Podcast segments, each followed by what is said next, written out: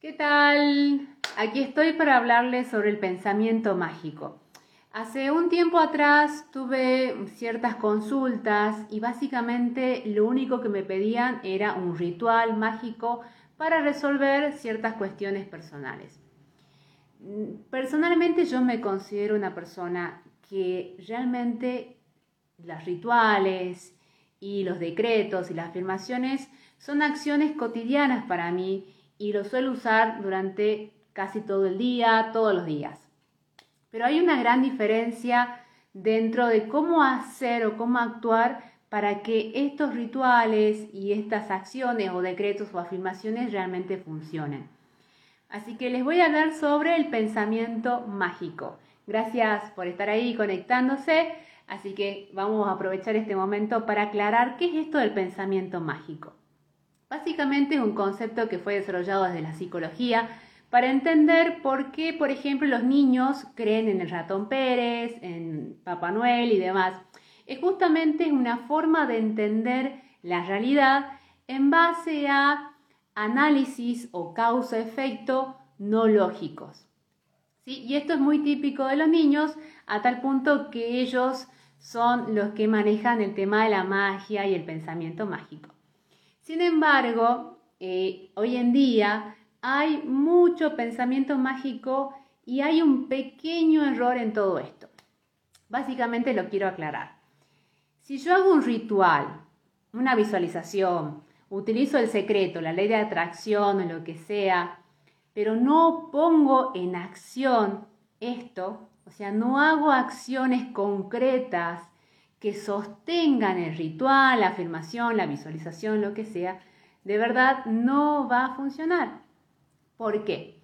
Porque el ser humano se mueve en mente, emoción, cuerpo y energía. Para que algo suceda, tengo que afectar estos cuatro parámetros o estas cuatro realidades o estas cuatro facultades para que algo ocurra. Así que básicamente el pensamiento mágico nos puede perjudicar. ¿Por qué nos puede perjudicar? Porque si piensas que solamente haciendo un ritual, solamente visualizando o solamente siguiendo alguna superstición o algún, algún hechizo, vas a conseguir algo a cambio. Pero no solamente el pensamiento mágico está en esta parte, sino también está en el cotidiano en muchas creencias que no tienen su lado lógico o su razón de ser, digámosle así.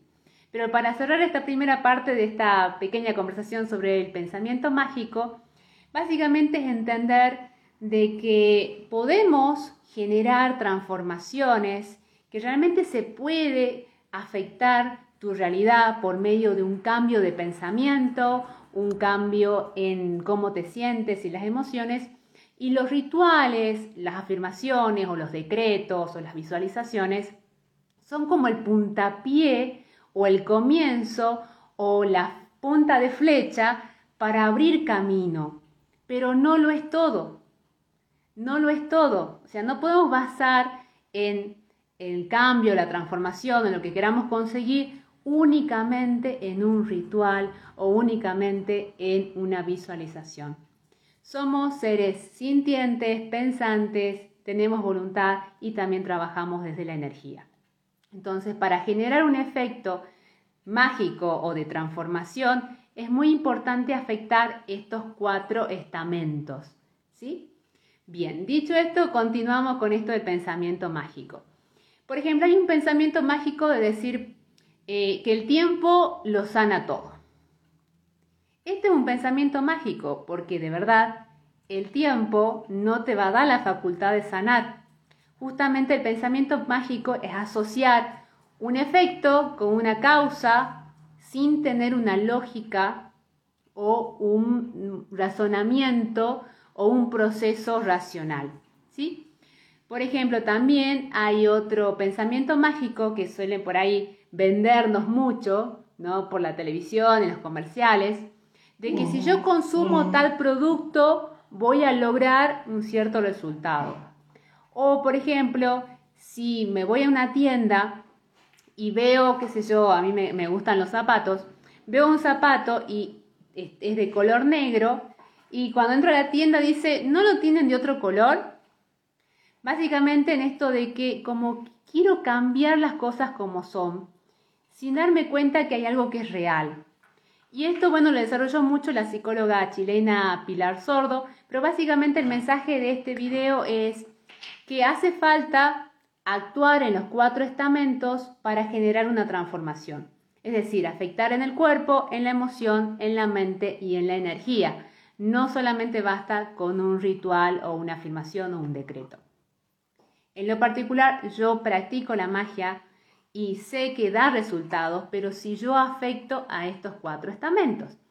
Entonces, por ejemplo, pueden hacer un ritual, pueden hacer una afirmación, una visualización, pero tienen que adosarle a este ritual acciones concretas que ayuden a fundamentar y a crear la base de la transformación que ustedes quieren generar. Por ejemplo, si hago un ritual de amor propio o hago un ritual para sentirme protegida, generar seguridad y como repeler energías negativas, también es muy importante que trabaje mi persona de manera de autoestima, de ver cuáles son mis miedos, transformarlos, elaborarlos.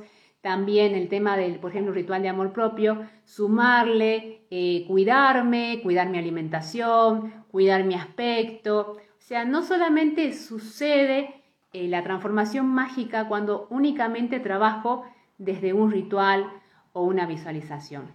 Entonces, básicamente, el pensamiento mágico, lo negativo este del pensamiento mágico puede ser que nos detiene para actuar, porque pensamos que solamente con el ritual va a suceder los cambios de manera justamente mágica.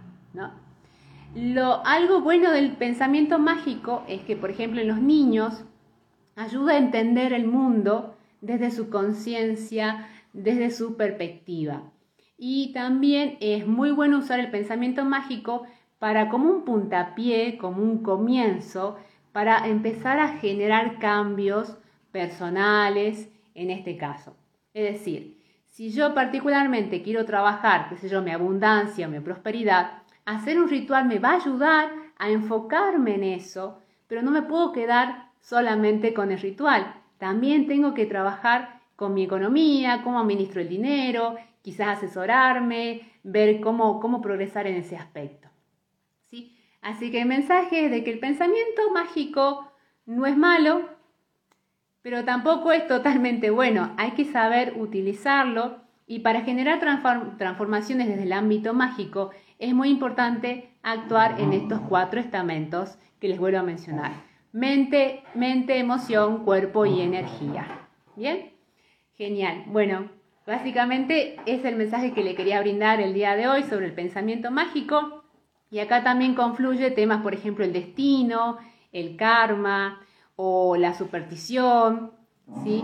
que básicamente algunos pensamientos mágicos nos limitan y otros nos abren como para poder generar un cambio. Bien, bueno, en ese caso les, les recomiendo replantearse sus pensamientos mágicos para asegurarse que realmente lo estén usando acorde y que puedan actuar en consecuencia. No solamente es suficiente visualizar, sino actuar en consecuencia. ¿sí? Y que hoy en día desde la física cuántica se está descubriendo que de verdad la mente puede afectar la materia y es algo que se de alguna manera se negaba, especialmente desde la psicología y la ciencia, pero en especial acá es eh, lo siguiente. Podemos afectar la materia. La mente puede afectar la materia. Podemos transformar nuestra vida en base a trabajos mágicos. Pero estos trabajos mágicos o estas visualizaciones, afirmaciones, rituales, decretos, etcétera, etcétera, tienen que estar fundamentados con acciones coherentes a lo que yo estoy pidiendo. ¿Sí? porque nosotros actuamos en distintas dimensiones, dimensión física, emocional, mental y energética. Bien, bueno, entonces los invito a cuestionarse para ver realmente si sus rituales están funcionando, sus afirmaciones o sus decretos o sus oraciones y empezar a evaluar qué cosas creen por simplemente creerlas y empezar a ver si realmente hay un fundamento detrás de eso. Y si están haciendo rituales, afirmaciones, visualizaciones, encienden velas, también asegúrense de actuar en consecuencia. Así que muchas gracias por estar ahí. Ya queda el video seguramente en IGTV para que lo puedan ver los que se unieron recién. Así que nos vemos prontito, seguramente. Gracias.